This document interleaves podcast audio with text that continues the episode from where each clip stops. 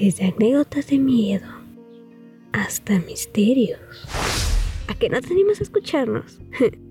¿Quién dijo miedo? Buenos días, amantes del miedo y del misterio. Les habla su locutora Alejandra Velázquez. Hoy lastimosamente no nos va a acompañar nuestra locutora Jocelyn García, pero me acompaña nuestra querida productora detrás de cámara Lucy Canis, que sin ella se llevaría a cabo este programa. Y obviamente no pueden faltar mis queridos locutores Carlos Ruedas y Fátima y Fátima Ventura. Saluden chicos. Ay, hola, ¿qué tal? ¿Cómo estás, Ale? Hola Carlos. Muy bien, ¿y tú? ¿Qué tal?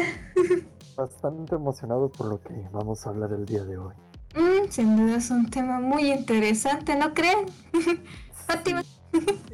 Sí, está bien interesante. Hola, ¿cómo están, por cierto? Cierto, cierto. Saludos. ¿Qué tal amanecieron? Espero que todo bien. Sí, como tú dices, Ale, no va, desgraciadamente no va a estar nuestra querida Jocelyn, pero podemos sacar el programa adelante, deseándole lo mejor a Jocelyn. Y pues estamos aquí, vamos a hablar de un tema muy, muy interesante. Yo no sé si a ustedes estas semanas de, de encierro, digamos, eh, han visto películas de, de suspenso, así como de asesinos y de ese tipo de películas. Ah, sí, un par. La verdad es que sí, me he visto mis series de American Horror Story otra vez. Esas son para ver una y otra vez y, no se aburren. Eso es para ser barato. Sí, cabal.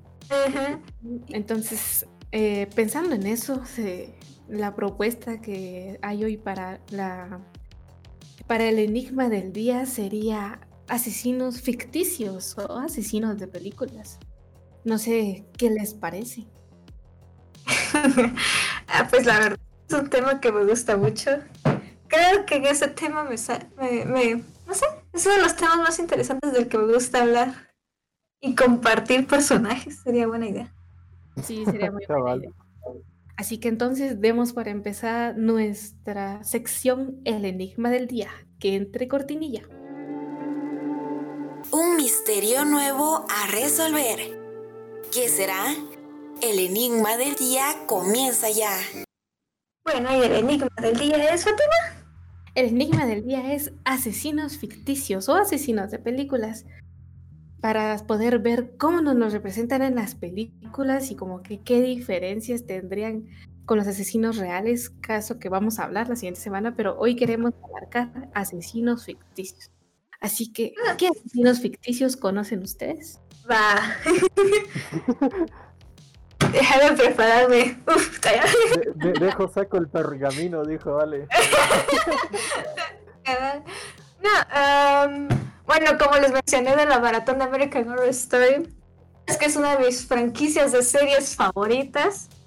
Y yo creo que todo amante de esta serie conoce al querido doctor Oliver Terson, o bien conocido como su nombre de asesino Bloody Face sale en la segunda temporada que se llama Asylum. Ajá. Ah, eh, sí, Asylum, perdón, chale. La verdad, no sé, es que con ese personaje, creo que es uno de los pocos personajes que yo no me esperé que él fuera malo, la verdad. Yo tenía fe en él. es que así se muestran los asesinos realmente. Sí, y es que eso fue lo que me asustó también más, ¿no? porque fue como que confié en él. Jugaron con nuestros sentimientos. La verdad es que sí. Pero. Ah, no, es que en sí, doctor Oliver, recuerdo yo, de que en sí aparentaba ser muy tranquilo y muy amistoso con sus pacientes, ¿verdad? Y a comparación de las hermanas que que controlaban el psiquiátrico, por decir así, que torturaban a sus pacientes técnicamente. Él era muy... Entonces, eso fue lo que como que hizo que cayeran sus. Pero sí. Caíste en sus mentiras. En su red de mentiras. Exacto. Ah, no, pero, pero va, no sé, a mí lo que me llama la atención también fue su pasado, va, porque obviamente creo que muchos de los asesinos tienen como un detonante, va, que los convirtió en su mayoría en lo que fueron. Sí, que es lo que provoca una conducta antisocial, más bien. Ajá, Es una causa de las conductas antisociales de los asesinos. Que a exacto. veces es por genética, pero a veces también puede ser de la mente que los rodea. Y de traumas. Exacto. Ajá, va, pues el trauma que sufrió él fue el abandono de su madre, va. Que lo abandonó aparentemente cuando era niño. Y algo que hay que resaltar es aquí es de que su madre tenía 33 años. eh. Y lo resalto porque va, em, cuando él se llega a convertir en doctor, si no recuerdo, eh, como que la primera cercanía que tuvo con un cadáver casualmente fue una mujer de 33 años. Entonces, él pues obviamente trata de sentir como el amor maternal, no sé por qué lo busca en un cadáver, la verdad. el punto es que lo, lo abrazó ah, y sintió el cadáver pues obviamente frío. Y a base de esto como que se sintió rechazado, ¿va? Por el cadáver, wow. Sí, es como... Pero Mi- mi- más miedo me daría a mí que me abrazara. sí. Pero la lógica de él se sintió rechazada, güey. Va, y desde ese momento, si no- él, ahí, si no mal recuerdo, él como que empieza ya a darse cuenta de que anhela mucho la presencia materna. Y entonces empieza como que a buscar a mujeres, va, que con piel maternal, dice él, pero en realidad busca una piel que sea igual a la de su mamá. Mm, Y pues secuestra a varias mujeres y así, y a las que considera inadecuadas para ser como que su figura materna, pues las mata ¿va? y las despelleja, por decir así. No, y, la- ajá, y con su piel convierte, los convierte en muebles, por decir así. En sí se basa en un asesino, es, ese, ese método se basa en un asesino real, pero ahorita se me olvidó su nombre.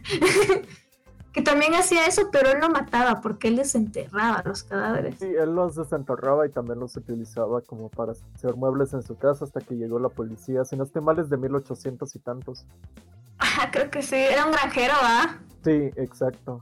Sí, yo también Sí. conozco el caso. ¿Sabes algo? A mí me hace que Bloodyface y Hannibal Lecter se llevarían muy bien.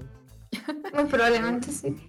Sí, porque uno utilizaría la piel para hacer decoraciones y el otro se comería lo que el resto.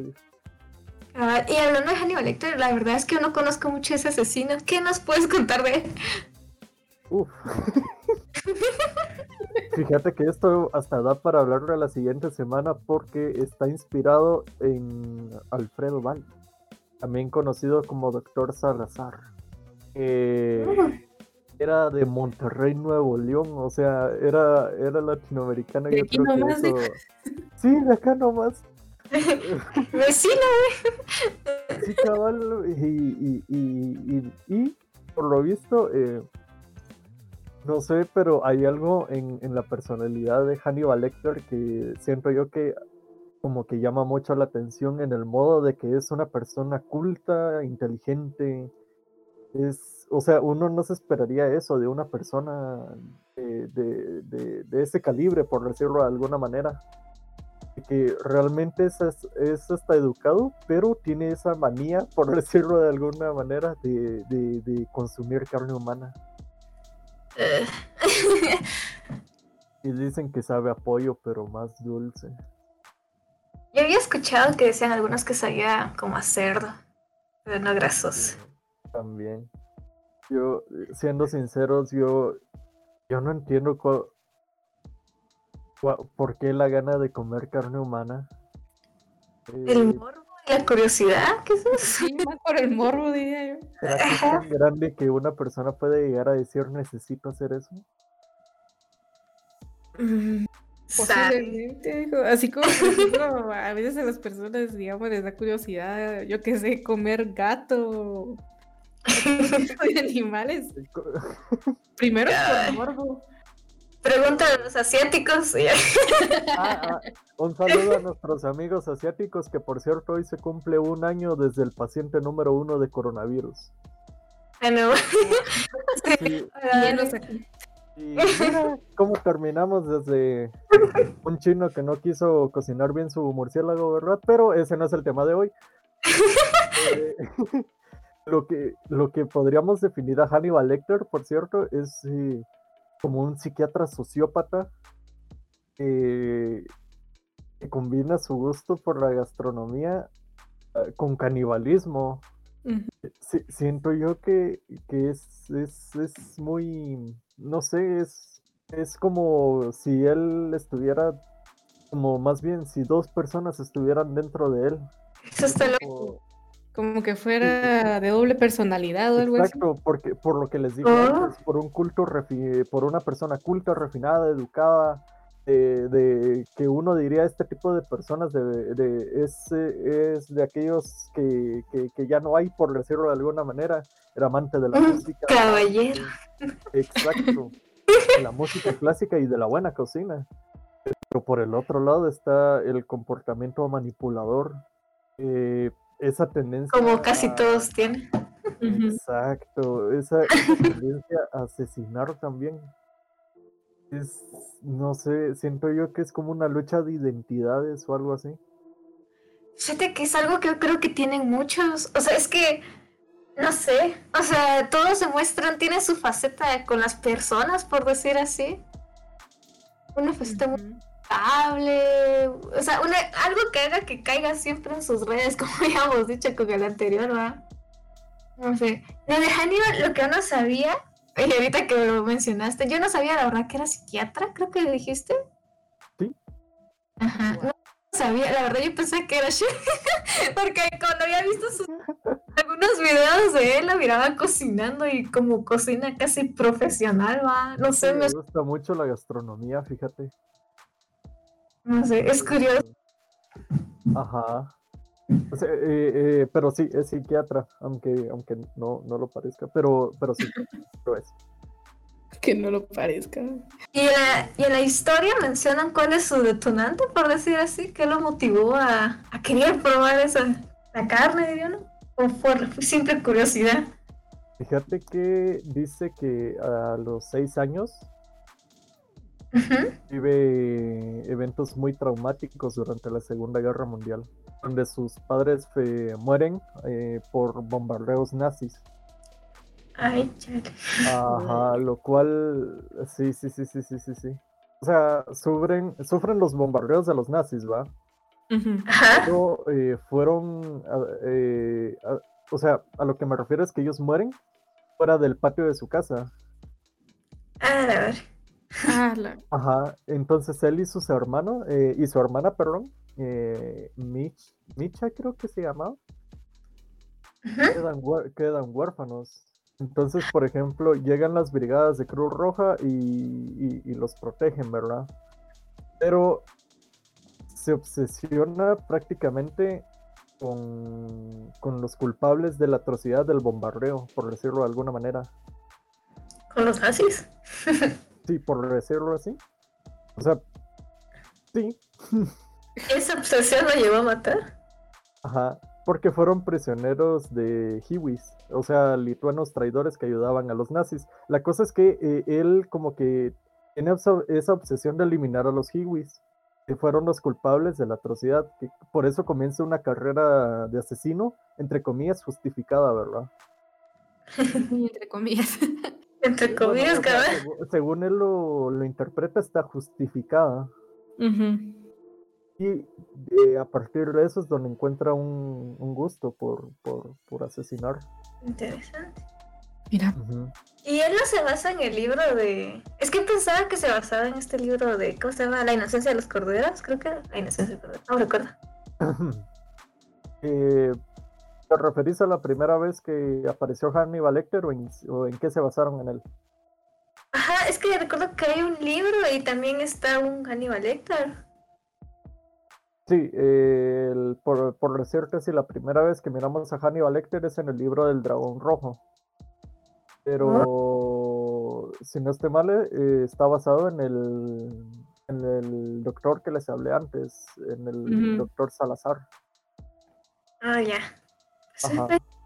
Lo que uno aprende, no sé. La verdad que me llamó la atención ver tanto la película como la serie. Yo solo vi la serie, pero Mm. sí, era bien interesante. ¿Y tú, Fátima? ¿Qué asesino nos traes?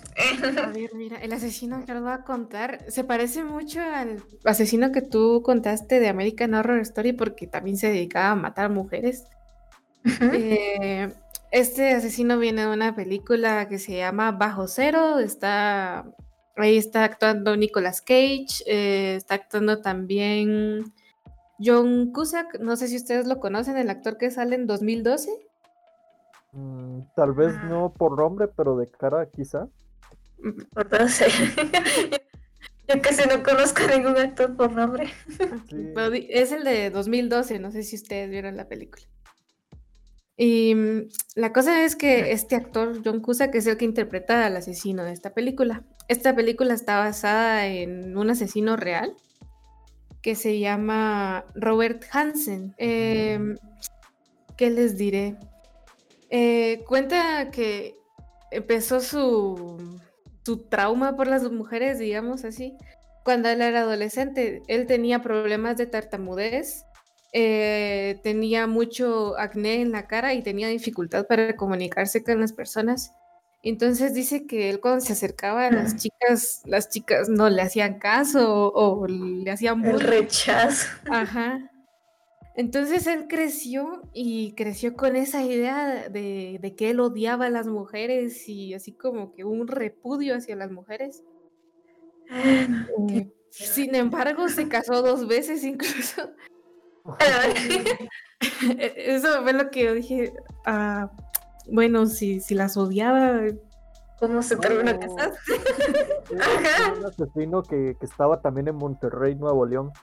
Pero, pero eso es para la próxima semana. Ajá.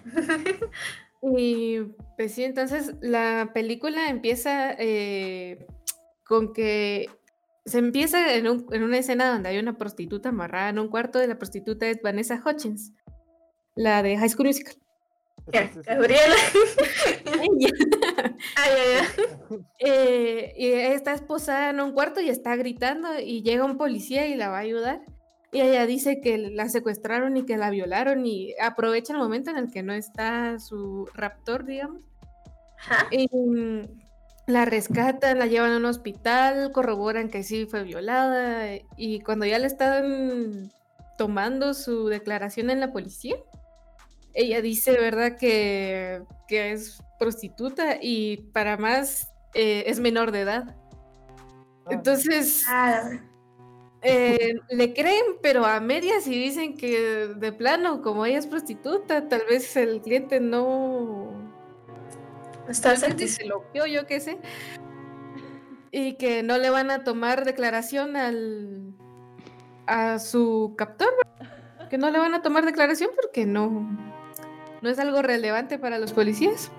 De verdad es increíble ver cómo los policías siempre hacen de lado las, los crímenes de las prostitutas. Sí. O sea, lo he visto en tantos casos, la verdad. como si no- valiera, ¿va? Ajá, como si no, no fueran seres vivos, pues. No, no Como que sé. por su profesión ya no fueran humanos. Ay, Ajá, es, es, es ridículo. Bueno, perdón, pero sí tenía que desahogarme en ese sentido. Es que sí, tienes razón. Y entonces, em, no contacto con esto, el policía que la había ayudado a ella y la había llevado al hospital, eh, manda su caso con otra jefatura de policía, que es donde trabaja Nicolas Cage. Y eh, ya estando ahí, Nicolas Cage eh, se pone a investigar y en eso le reportan el asesinato de una mujer que la encontraron en un bosque. Y van a ver y encuentran el cuerpo y todo. Y sí corresponde, el- esa chica corresponde con otra que se había perdido en el transcurso de ese mes. Y ese mes ya se habían perdido ocho mujeres. A la madre. Ajá. Y entonces empiezan a buscar y todo, y este, el Nicolas Cage, eh, como que enlaza la historia de, de la chica de antes, la, la que no la tomaron en serio, enlaza su Ujú. historia y como que se va dando cuenta de que posiblemente este cliente tiene un patrón o de cómo es que asesina. Y se da cuenta de que primero el hombre busca a chicas que no tienen familia, eh, que no tienen contactos directos con muchas personas o que son prostitutas. Y eh, las mata porque sabe él que total nadie las va a reportar y nadie se va a preocupar por ellas. Entonces, como que no es algo que a él le cause problema. Y a la hora de que. Entonces este Nicolas Cage viene y lo captura.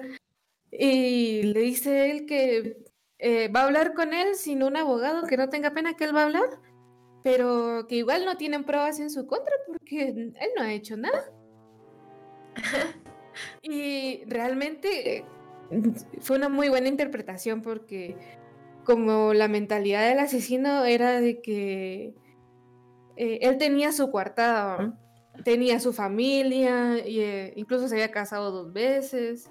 Eh, él vivía en Alaska y los asesinatos aparecían, creo yo, en Estados Unidos.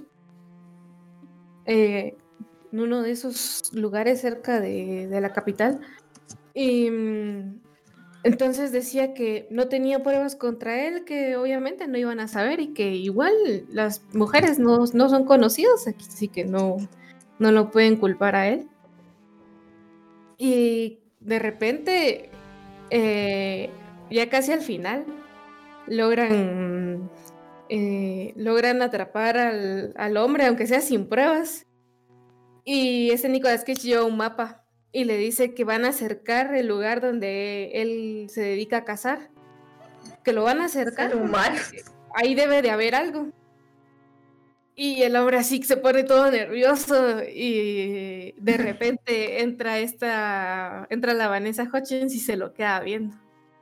Y el hombre se pone, se empieza a hiperventilar y le dice que, que qué hace ella ahí y ella solo se lo queda viendo y el hombre le dice que debió haberla matado, que porque era una... Ah. y ahí se, echa de cabeza el solo. Literal. Confiesa que mató a 17 mujeres, secuestró y violó a otras 30. Y ah. solo se encontró el cuerpo de 11 mujeres. Ay. Qué triste. La verdad, Suena muy despiadado. Con lo que acabas de decir me recuerda a tantos asesinos que yo he visto a lo largo de mi vida. Eso te está cierto, porque casi todos van en contra de las prostitutas. yo me acuerdo uno que literalmente contrataba una prostituta en Halloween. O sea, o sea, sí tenía su, su mente juguetona, entre comillas, ¿verdad? Que en cada Halloween contrataba una y le decía, esta noche no vamos a hacer nada. Abría la puerta y, la, y, le decía, corre, escóndete. Entonces le da unos 15 minutos o 10, ya no me acuerdo. Y salía al cuate con un rifle a cazarlo. A la madre. Ajá. Sí, bueno. se les escapó una, pero bueno, esa para la siguiente semana. Sí, porque ahorita ya está terminando el tema de hoy y nos toca el recomiendo que entre cortinilla, querida productora. Desde un libro hasta una película, comenzamos con Te recomiendo. Bueno, y esta vez, esta semana, me toca mirar el video y es algo un poco relacionado con el tema, porque también es ficticio. Ficticio. Eh, eh, se trata de un anime. Así que por eso le digo que es muy ficticio. Demasiado. y bueno, en sí el anime se llama Psychopath. Eh, bueno, no sé por dónde comenzar. bueno, en primer lugar, fíjense que esto se basa en, una sociedad futurista alrededor del año 2113. Ah, de aquí a la vuelta a la esquina entonces. Ajá. muy cercano.